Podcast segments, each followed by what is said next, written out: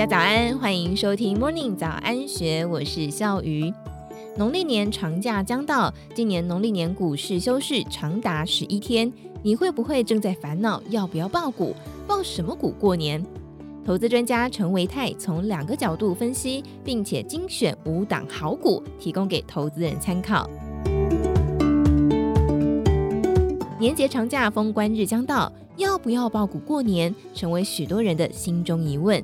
要找寻这个问题的答案，必须从类股位阶高低以及未来产业趋势两个方面加以考量。依照过往的原则，现阶段位处高档而且有转弱疑虑者，不宜考虑爆股过年。因为就新春开红盘前的年节期间来看，有七个交易日是美股开盘，但是台股休市。七个交易日说长不长，说短不短，难保不会发生什么意外的事件。至于会有什么意外，当然猜不到。不过目前可能比较担心的就是 Omicron 变种病毒的疫情了。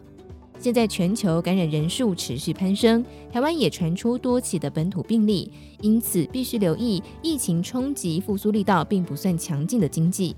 至于联准会升息或是缩减购债的消息，似乎已经在市场出现了利空钝化。接下来就要来判断哪些是属于转弱的个股或是类股了。基本上建议以股价跌落月均线为主要的判断依据，以此作为研判重要指标的原因，在于本波台股加权指数回测，就是以月均线来作为回测支撑区。如果守在月均线之上，至少比大盘强；反之，如果是跌落月均线之下，甚至跌落季均线之下。那么极有可能股价已经短线转弱，在已经短线转弱下，一有风吹草动，股价就很有可能跌得比别人重。所以爆股过年，先避开短线转弱股。换句话说，目前股价还在月均线之上，甚至是在五日、十日均线之上者，表示市场的人气还在。即使在台股休市期间，有些意料之外的利空，股价也不至于大崩坏。就二零二二年一月份上旬来看。量价结构仍然配合得宜的，当属金融股了。从年初开始，受到亮丽的财报自结束激励，从大金控到小银行都有拉抬金融股的买盘进场。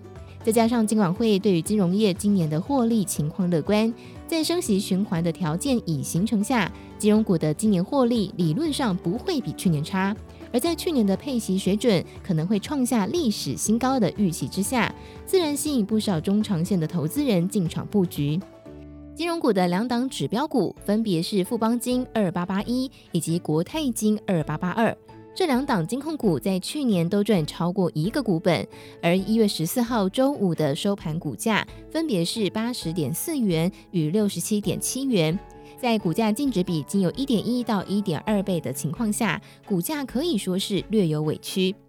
而电子股也并不是完全没有机会，只不过在过去一年里，大部分电子股涨幅确实不小，本益比在三十倍以上者比比皆是。所以要能够撑得起高档股价，后续必须要有明确的产业趋势以及营收展望。半导体设备、低轨卫星、伺服器相关都相对看好。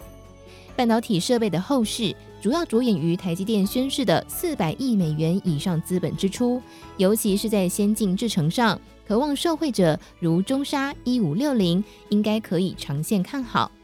中沙在钻石碟的产品成功切入台积电高阶制程供应链，由于钻石碟属于耗材相关，因此晶圆片生产越多，使用也就越多。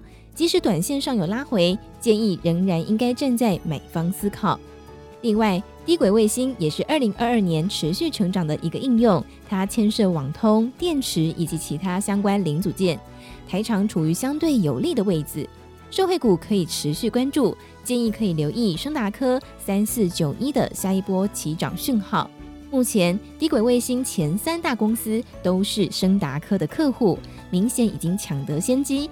如果以二零二一年 EPS 每股纯益预估为四元来看，目前本一比超过三十倍，不宜追高。但是如果拉回，可以留意。最后是伺服器相关个股，相关类股虽然市场的关注度并不算高，但是确实具有扎实的商机。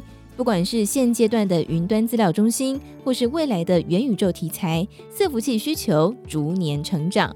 而台湾在伺服器的 ODM 市场市占率将近八成，指标厂商是英业达二三五六、鸿海二三一七以及广达二三八二。尤其是广达在近两年市占率逐年成长，紧追在英业达之后。如果二零二一年预估 EPS 接近十元，目前本益比不到十倍，抱股过年也相对安心。专家陈维泰预期，台股第一季会遭遇到比较大的卖压，尤其是在农历年之后，因此接下来要适时的汰弱留强，过个平安年。以上客观论述并不作为投资建议，请自行判断风险。以上内容获得陈维泰授权转载，详细内容出自《金周刊》一千三百零九期。更多的精彩文章，也欢迎大家到《金周刊》官方网站或是下载《金周》的 App。有任何想法，也欢迎你留言告诉我们。祝福您有美好的一天，有美好的新年。我们明天见，拜拜。